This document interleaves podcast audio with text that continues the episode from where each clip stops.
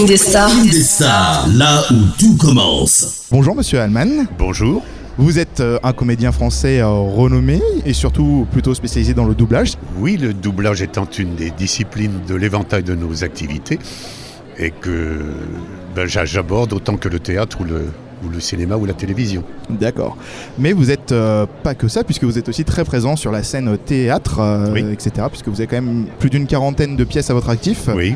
Voilà, vous avez joué euh, divers rôles, etc. oui. Et, Bah, c'est euh, toujours un grand plaisir. Le théâtre, c'est quand même notre fonction première. Oui. Et euh, alors aujourd'hui, si vous êtes présent sur le Japan Tour Festival, c'est principalement pour quelle raison? Qu'est-ce que vous êtes venu eh bien, nous apporter ici, si je puis me permettre de vous poser cette question? Oui. Oui, écoutez, depuis quelques années, euh, à, à part le fait que j'ai prêté ma voix dans divers euh, mangas, dans diverses séries euh, japonaises, le, le- le monde du doublage est de plus en plus ouvert, c'est-à-dire que les spectateurs, les cinéphiles s'intéressent beaucoup à notre, à notre métier, donc nous sommes invités dans les conventions comme celle-ci Oui. pour pouvoir parler de, du doublage et puis même d'une façon générale de notre métier. D'accord. Mais alors, comment est-ce que vous en êtes arrivé quand même euh, à faire du théâtre et puis après du doublage en fait? Mais il n'y a, pas après, c'est en même temps. En même temps, En même temps, ben oui, parce que euh, tout, tout comédien démarre par faire du théâtre et puis, euh, et puis euh, dans l'éventail de nos activités, il peut faire du théâtre, du cinéma, de la radio, de la publicité, des voice-overs.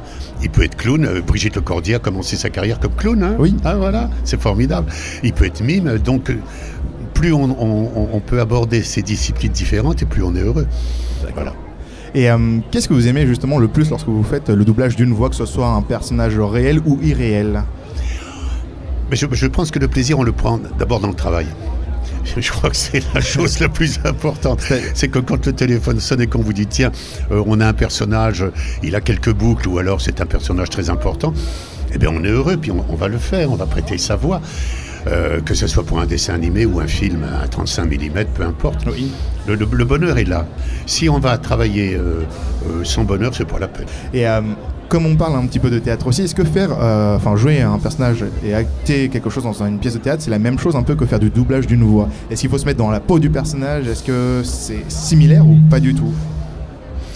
Alors, au- quand on fait un, on participe au doublage d'un film, il faut s'inspirer de ce que le personnage, qui est déjà incarné, qu'on voit déjà à l'écran, Oui. et dont on ne peut pas changer l'apparence, ni le rythme, ni la respiration, ni les sentiments, il faut être comme lui. D'accord. Il n'est pas question de l'imiter, il est question de ressentir les choses, enfin, ce que le comédien, lui, a ressenti en tournant. Oui. Et pour ça, euh, il faut avoir fait beaucoup de théâtre. Pourquoi? Parce qu'au théâtre, on travaille des personnages. Hein, on a un texte comme ça qu'on vous donne. Et le, le personnage, on le bâtit. On le bâtit physiquement, on le bâtit vocalement. On va chercher à l'intérieur de nous des, des- des résonances euh, sentimentales, psychologiques, tout ce qu'on veut. Mais c'est exactement la même chose pour le doublage. La différence, c'est que le doublage, c'est déjà fait. Le comédien est déjà présent. Oui. Donc on doit coller à lui le plus possible. Mais c'est aussi un travail de comédien. D'accord. Et du coup, est-ce que vous allez quand même y mettre quelque chose de votre part dans cette euh, double, enfin ce doublage de voix française quand vous faites sur des acteurs, par exemple comme Morgan Freeman, qui est, euh, je veux dire, euh, sûrement l'une des plus grandes références pour laquelle on vous connaît aussi. Ou et quand vous êtes par exemple au théâtre, du coup, ça va être quelque chose qui vient vraiment de vous. C'est vous qui avez du coup bâti en fait le personnage à l'image que vous représentez, peut-être de comment est sa psychologie, sa physionomie, etc.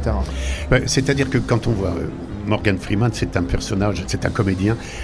Enfin, l'homme, l'homme en lui-même est déjà un homme très réconfortant. C'est un homme protecteur. Oui. Et tous les rôles qu'il interprète sont toujours des rôles de, de protecteur. Qu'il soit président, qu'il soit même petit truand, euh, ca- car ça lui est arrivé dans certains films. À la fin, il se rachète par, euh, par un acte de générosité. Il ne peut pas aller à l'encontre de sa, De sa nature. de sa- de sa nature. Mm. Euh, donc on ne peut que s'inspirer de ça et c'est du bonheur. Bon.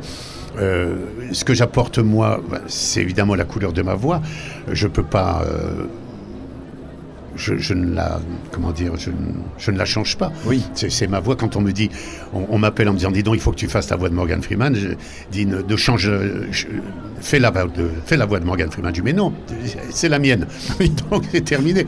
Après, elle est modulée en fonction de la situation qu'il y a à jouer, bien évidemment. Mm. Donc euh, vous Donc automatiquement, il y a un petit apport de, de ma personnalité, automatiquement. Ok. Et du coup, est-ce que vous attachez vraiment une grande importance à pouvoir doubler euh, des acteurs euh, régulièrement les mêmes, etc. Ou c'est pas spécialement quelque chose qui a vraiment de l'importance euh, pour vous? Non, mais c'est la vie qui fait que c'est l'emploi, c'est le, le téléphone qui sonne, on a besoin de vous. Euh, un, comédien, il, il vit comme ça, le téléphone sonne. Hmm. Ou malheureusement, il ne sonne pas. Oui. Vous voyez ce que je veux dire? D'accord, oui. Et, pour beaucoup, il ne sonne pas du tout. Et ça, c'est c'est dramatique. Hmm. Donc, ce petit conseil que je peux me permettre de donner à ceux, celles qui nous écoutent et qui voudraient faire ce métier, d'abord, n'abandonnez pas vos études. Ayez un métier. Et après, si vous voulez être comédien, allez-y. Mais ayez un métier d'abord. Ouais, quelque chose de secours en fait. Absolument. Un plan B, euh, Ouais, système ouais. D, etc. Parce que tout évolue tellement vite. Mm. Bientôt, il n'y aura plus besoin de comédiens, hein, parce qu'on va mettre un logiciel et puis bon, Oui, tout sera fait en troisième euh, dimension, euh, oui. Voilà. D'accord. Oh, le joli monde que voilà. Alors, j'ai fait quelques recherches euh, sur le net euh, pour apprendre à vous connaître un petit peu euh, d'autres façons, et j'ai trouvé une anecdote, notamment lors de la sortie du film The Batman, enfin Batman The Dark Knight Rises aux États-Unis, et vous racontiez que quand c'était sorti, en fait, ça c'était c'était très dur de faire le doublage de la voix euh, bah, de Morgan Freeman qui jouait dans le film parce que euh, il y avait eu des complications. Il a fallu aller euh, à Warner Bros aux États-Unis, et au début il voulait pas. Enfin, est-ce que vous Non, pouvez non. me raconter un petit peu cette anecdote si vous vous en souvenez? Alors, bon, un, jour, un coup de téléphone de la production en disant Allez, en gros, le 28 février prochain, tout le monde part à Los Angeles pour voir le film. C'est-à-dire les six comédiens principaux, Oui. l'ingénieur du son et puis le, le- le directeur artistique. D'accord. Attendez, on va pas partir comme ça. C'était vraiment huit jours après. hein. Mais les Américains, ils sont comme ça. hein. Et euh, on nous mettait dans l'avion, on voyait le film, puis on nous remettait dans l'avion pour revenir. Bon, bien évidemment, personne n'était libre. Oui. On a dit non. On a dit c'était pas possible. On a dit qu'on voit le film à Paris, tout simplement. Ah non, il n'est pas question de voir le film. Tout ça, c'est pour protéger euh, le Ah, film de, oui. de- de vol et de piratage, Exactement. je suppose. Trois mois plus tard, coup de téléphone à la Warner, à Londres, vous pourrez voir le film. On prend l'Eurostar, on arrive là-bas, on nous pique les téléphones, on nous donne un petit sandwich, on voit le film et on le remet dans le train. Ah oui, d'accord, c'est Très bien. vraiment. Non, mais euh, c'est parfait. Et donc on voit le film en entier. Et euh, un mois plus tard, on se retrouve en studio et là, écran noir. Avec simplement une pastille claire dans laquelle s'inscrit le personnage que vous avez à doubler. Donc moi, c'était Morgan Freeman. Oui. Et comme il se balade dans la scène, eh bien, la pastille se, se déplace qui correspond donc à un mouvement du comédien. Mhm. Et là, on dit, mais attends, mais c'est quelle scène? À qui il s'adresse? C'est quoi? Qu'est-ce qu'il fait? En fin de compte, euh, on travaillait un peu à l'aveugle. Bah oui, totalement. Et ce, qui est, ce qui est complètement stupide. Mais ça, c'est les Américains de peur que le film soit piraté. On a tous râlé et on nous a donné une copie de film un peu grisâtre avec des tas de, de rayures, des timecodes un peu partout, Oui. Property of euh, Warner, etc., etc. Et on a pu commencer quand même vraiment à doubler. Mais doubler un personnage quand on ne voit pas son visage, quand on, on ne, ne voit pas son rythme, on ne voit pas, on ne sent pas sa respiration, c'est pas possible. Oui. Après, on dit, ah, c'est mauvais. Mais c'est à cause de vous si c'est mauvais. C'est vous qui nous obligez à. Justement, c'est ce que c'était une de mes questions. Est-ce que aussi vous devez, par exemple, vous hab- habituer à son rythme cardiaque à- S'il doit sourire, il faut que vous aussi vous puissiez sourire de vous-même Ah, bien pour que ça s'entende sur la voix? Parce que c'est vrai que pour beaucoup de personnes qui ne font pas partie des métiers, par exemple radiophoniques, où on n'utilise que la voix ou le doublage, euh, ils ne s'imaginent pas que rien que sourire quand on parle, ça change énormément l'intensité et les Mais- émotions qu'on fait passer. Quand, quand quelqu'un parle sans sourire, ça s'entend dans la voix. Quand il parle avec sourire, ça s'entend Oui, beaucoup. c'est ce que je viens de faire à l'instant. exactement. Mais effectivement, et quand on sait pourquoi il sourit à l'image, il faut le faire. Alors, petite anecdote. Un, un jour, euh, un réalisateur franco-britannique euh, nous demande, enfin, est obligé par une chaîne, de Oui. doubler en français sa série anglaise. Il y avait deux épisodes, hein, c'est tout. Et ce monsieur nous dit tout de suite, je n'aime pas les comédiens de doublage. Ah, ça Alors, bien. déjà, on a pensé en, en nous que c'était un immense crétin, mais on l'a pensé très fort, il a dû le sentir. Parce que ça veut rien dire, on est des comédiens, parce que pour beaucoup, on était au théâtre la veille au soir, ou Oui. d'autres ont, ont tourné dans la journée. Et moi, il me donnait. On m'avait distribué sur un prêtre irlandais, un pasteur irlandais, qui n'arrêtait pas de crier, de hurler, de gesticuler. Et c'était fou. Et ce réalisateur me dit Est-ce que vous pouvez être moins fort que lui? Bah, J'ai dit Mais on ne peut pas. Bah non. Je ne peux pas baisser mon intensité devant un monsieur qui, à l'image, ouvre des bouches énormes, lève les yeux au ciel, fait des grands gestes. Je ne peux pas avoir un tempérament plus euh, calme. C'est Ça impossible. ne ça collerait pas au personnage au final. Voilà. Donc, donc c'est ce petit exemple pour vous dire qu'on est obligé de faire ce que le comédien a fait à l'image, car on ne peut plus rien changer. D'accord. On peut légèrement modifier, mais légèrement, un tout Mm. petit peu, mais pas beaucoup. Oui. Et euh, quel a été votre euh, pire doublage selon vous? Enfin, la façon, dans, enfin, dans quelle situation la moins bonne vous avez pu doubler euh, euh, un personnage ou une voix actuellement? Bon, le, le plus grand plaisir, ça, ça a été le premier Morgan Freeman que j'ai fait, c'était Les Évadés. Oui. Mm.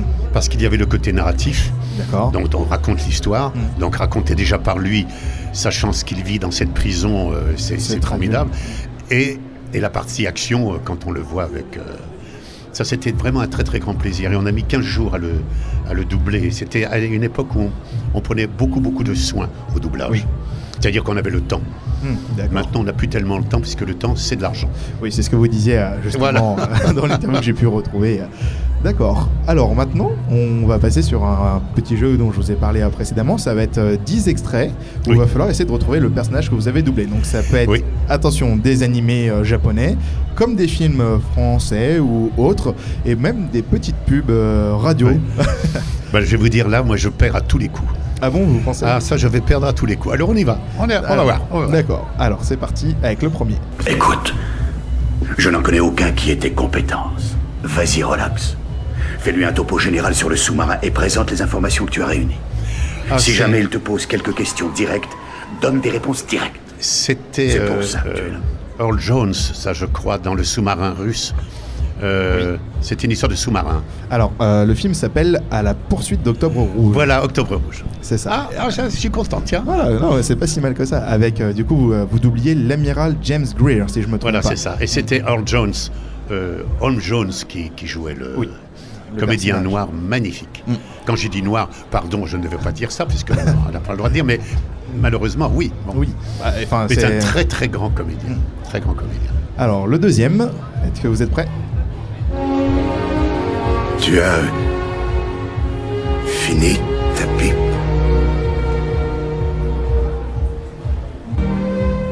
Bonne pipe. Comment elle fume? Bon, là, il est en train de mourir. C'est pas une scène très gaie, c'est vrai. Alors là, je vois pas du tout. Alors, si je vous dis Danse avec les loups, euh, le film. Ah, c'était ça, oui. Oui, vous jouez, enfin, vous doubliez euh, Oiseau bondissant, du coup, qui est l'Indien. euh, Voilà, c'est ça. Alors ça, c'est le rôle le plus court qui lui ait été donné de, de faire. Parce Ah que oui. je crois qu'il n'a qu'une une grande réplique. Bah, euh, ça devait être celle-là, justement, Voilà. euh, sur l'histoire de Oui, ça y est, ouais, voilà. D'accord, Voilà, voilà. Alors, on va passer dans quelque chose de beaucoup plus ancien, j'ai envie de dire, enfin, à peu près. Je vais lancer ça. Écoutez bien. Où on a trouvé Nordberg Tiens, juste là devant. T'as pas envie d'y aller? Non, non, j'y suis allé à la mairie tout à l'heure. Ça me rend malade cette histoire. C'était un bon flic, avec un bel avenir. Et voilà, tout tombe à l'eau. On a repéré son corps au petit matin. Faut peut-être qu'on pose quelques questions. Je vais voir les gens de la capitainerie. Je vais fouiner sur les quais, on ne sait jamais. C'est dur. C'est une trilogie de films, si je peux vous aider. Trilogie. Avec euh, des policiers. Ah oui, c'est un policier. Bon, capitainerie, donc on est sur un port. Mais où est-ce que vous avez été chercher ça Bah, tout simplement, euh, sur le net, euh, voilà, dans quel film vous avez pu jouer, essayer de retrouver euh, des, un- des endroits où vous doublez, enfin d'oublier un personnage plus ou moins important. Et, Ça serait pas Ted Kennedy? Alors euh, c'était euh, George Kennedy qui jouait Oui, le George rôle. Kennedy, voilà. Et c'était Ed Hawken dans la trilogie Y a-t-il un bon flic, euh, je crois. Voilà, c'est ça. Ouais, ok. Y a-t-il un pilote 88. dans l'avion Y a-t-il un... Euh, je, je sais plus pour les autres films. Non, je sais que c'est sorti en 88, 91 et 94. Voilà, c'est ça. C'était le... oui. La grande La trilogie. série Y a-t-il un pilote Mm, c'est Ok, ça. d'accord, ok. Alors, le prochain.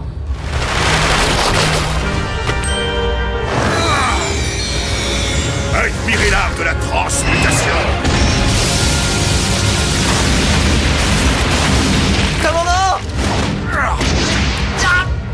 Armstrong, qui sont ces soldats Ils ressemblent à ceux qui sont apparus à Lyon.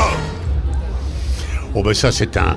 Ça doit être un Star Trek quelconque, ça doit être... On est dans l'espace, là, non? Alors, pas du tout. Pas du tout? Alors, vous avez entendu en plus le nom de votre personnage. Euh, Il y a un personnage qui dit Armstrong. Et euh, c'est un personnage de euh, l'animé japonais qui s'appelle Full Metal Alchemist. Ah oui, oh là là Mais je vous ai dit, moi je suis nul. Je ne note rien. Et puis vu mon grand âge, parce que quand même j'ai pas l'air comme ça, euh, je sais plus. C'est pas très Donc je grave. suis obligé de chercher sur Wikipédia. Euh, Qu'est-ce que vous avez fait vous-même Ah oui, oui, tout à fait. Mais Ouais. euh, ça, dénon- ça, dé- enfin, ça démontre une grande carrière tout de même. euh, voilà. Oui, non, mais bon, bref. Non, mais ça me vieillit beaucoup tout ça. Alors, Alors, si vous voulez continuer, on va. Si vous voulez, je peux raccourcir. Sinon, on peut continuer. Il m'en reste Non, bah, 5. allez-y, bah. Alors, si vous êtes joueur, c'est parti. Euh, ça vous intéresse, hein? Bientôt, je vous offrirai à chacun un collier en corde. Avez-vous prévenu la base qu'on avait découvert la Plutin Je vais le faire.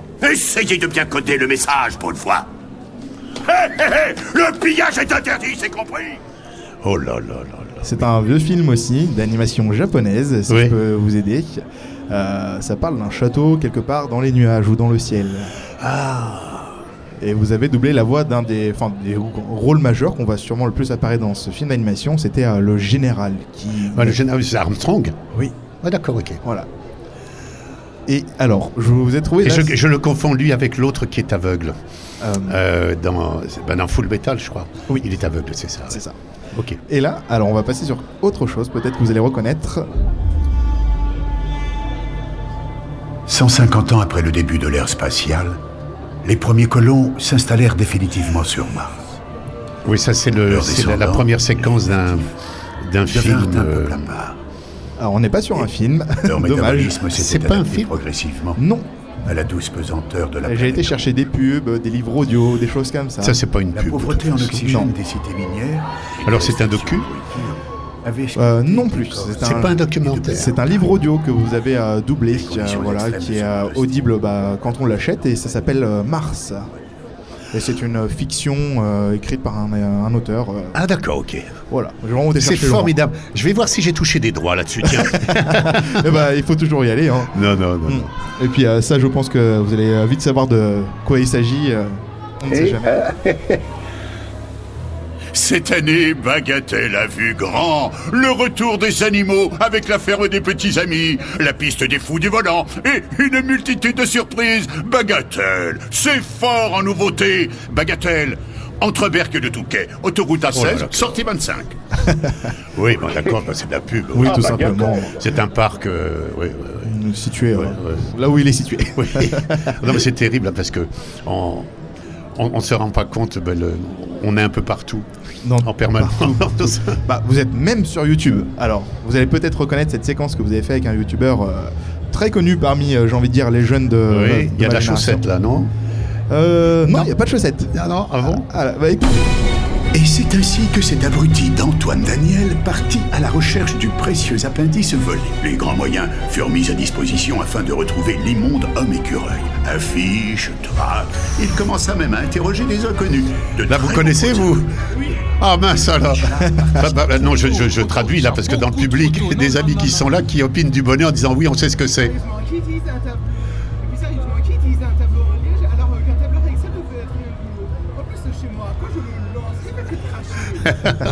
Bah écoutez, bah, j'ai pas bien, alors, bien saisi, dites-moi tout. est-ce que vous vous souvenez de ce YouTuber Antoine Daniel qui avait une chaîne YouTube où il vous a demandé en fait de faire un- une voix off, euh, voilà, par rapport à une histoire sur un de ses épisodes qui s'appelle What the Cut, qui est très connu parmi euh, bah, ma génération et même un petit peu plus ancien des fois. Euh. Voilà, c'est quelque chose de très parodique. Il prend, il prenait trois sujets et faisait un, un épisode d'une durée de 10 à 20 minutes Oui. avec des découvertes sur des pays ou le sujet en soi. Voilà. Eh ben dites donc. je, mais je me souviens plus du tout de tout ça. Mais ça remonte à il y a quand ça? Combien de Euh, temps? ça doit faire 3-4 ans, je pense. Ah quand même, c'est oui. grave. Hein. Ah oui, j'ai pas pris de choses très très récentes, mis à Je part. pense que c'est le saké qui doit faire des, qui doit faire des, qui doit provoquer des, des manques comme ça. Oui. Ou le Bourbon, je ne sais pas. enfin, bon, bref. Ça se peut. Et alors, la dernière que j'ai pour vous, Alors attention, ça, ça va être énorme. S'il l'a mis en dernier, ça va être énorme. à voir. C'est l'heure de sa première leçon. Oh, c'est Balou. Aucun enfant Non. ne doit jamais voir le Père Noël. Ah bah le Père Noël. Ah bah le Père Noël, oui. Oui, Noël tout le simplement. Parce que vous faites. Oui, j'ai été euh, trop vite, oui, j'ai été ouais. trop vite. Vous faites euh, bah, régulièrement en fait la voix des Pères Noël, euh, généralement en doublage français, si je me trompe pas. euh, on vous invite. Bah, le Père Noël, c'est un bon, c'est un bon gros père, le Père Noël. Oui, et puis- Puis, il est- puis comme moi je crois au Père Noël, la preuve je suis là, donc il n'y a pas de souci. D'accord. Alors, On va finir avec les trois petites questions que j'ai pour vous Oui. qui euh, vont faire débattre euh, grandement, enfin qui font grandement débattre la vie des Français. La première, c'est pain au chocolat ou chocolatine? Alors là, je vais vous dire que je n'en ai rien à faire dans la mesure où je mange les deux. Voilà. Qu'est-ce que vous voulez que je vous dise Ah non, mais une, une réponse neutre, c'est tout à fait acceptable. Non, c'est non, c'est pas neutre, elle est gustative. C'est-à-dire qu'à partir du moment où où c'est bien encore un petit peu chaud, un petit peu tiède, que le chocolat est un peu fondant au milieu, moi, je trouve ça très bien. Alors chocolatine ou pain au chocolat.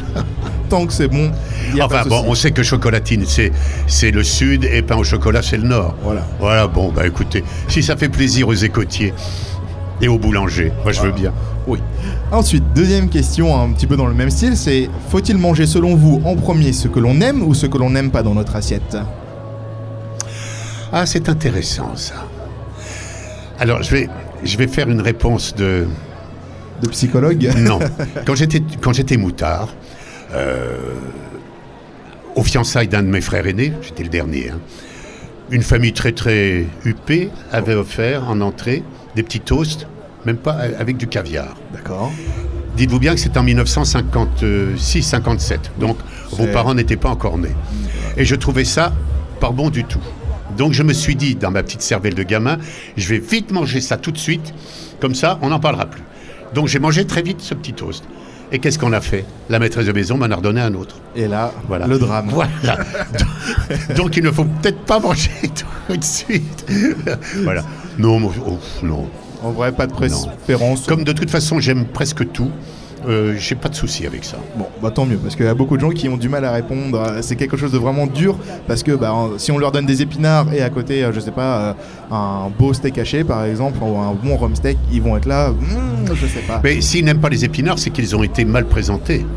Parce que des épinards très bien faits, c'est délicieux. Oui, ça a très bon goût. Mais bah, j'ai travaillé dans la cuisine, donc Je, euh, je contourne, hein, je contourne. je vous laisse faire.